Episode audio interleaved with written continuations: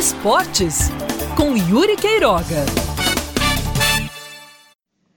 Uma classificação improvável com um herói ainda mais improvável. Paulo Gianesini, que foi terceiro goleiro do Botafogo desde quando chegou, já que tinha concorrência de, Luan, de Lucas e de Felipe, fora Juan, que chegou a ser titular por algumas partidas e depois perdeu completamente seu espaço, entrou apenas para uma disputa de pênaltis no final do jogo contra o Vitória. Um jogo que já parecia perdido até por volta dos 15 do segundo tempo e fez o que todo goleiro sonha fazer em uma disputa de pênaltis. Aliás, mais, defendeu o pênalti decisivo para o Vitória e fez o gol da classificação do Belo para a Copa do Nordeste do ano que vem. O verdadeiro gol de 1 milhão e 200 mil reais. Paulo Genesini, para mim, fica uma coisa meio óbvia, apesar dele não ter jogado nenhuma outra partida na temporada 2022, no, na, na temporada 2021.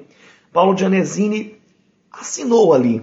Ele deu o recado de que tem que ficar para 2022. Ficar e ter mais oportunidades. Quem sabe pintar como um futuro goleiro titular do Botafogo. E é assim Claro que tem o calor das emoções, o calor da, da classificação, a euforia pela, pela, vitória pela vitória inesperada nos pênaltis, mas o torcedor do Botafogo já o elegeu como goleiro do ano que vem, como goleiro de 2022. E isso a, a diretoria do Botafogo também terá que pensar por dois motivos. Primeiro, por este momento, e segundo, pelo aspecto financeiro da coisa.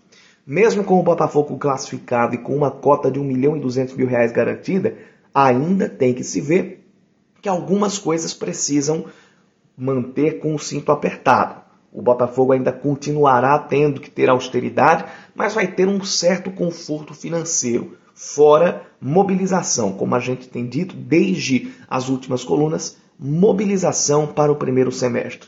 Uma competição que faz com que o Botafogo tenha visibilidade e, ao mesmo tempo, pode enfrentar dois times paraibanos, o Campinense e o Souza.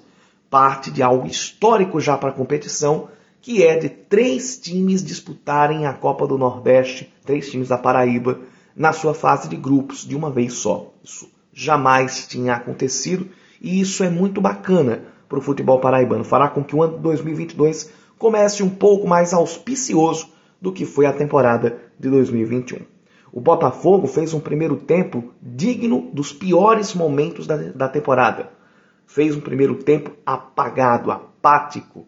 Levou 2 a 0 e parecia que ia levar mais. No segundo tempo, após a entrada de esquerdinha, como num passe de mágica, parece que o futebol do, do Botafogo reapareceu com o escanteio de esquerdinho o gol de, de William Machado, com o oportunismo de Welton aproveitando o rebote do goleiro Lucas Arcanjo menos de cinco minutos depois, zap, Botafogo já estava de volta à partida. Levou para os pênaltis e aí aconteceu aquele roteiro que somente o sobrenatural de Almeida de Nelson Rodrigues é quem é capaz de escrever. Esse plot twist de Paulo Gianesini, que termina o ano como o grande personagem do Botafogo, mesmo que tenha jogado apenas um minuto e uma disputa de pênaltis.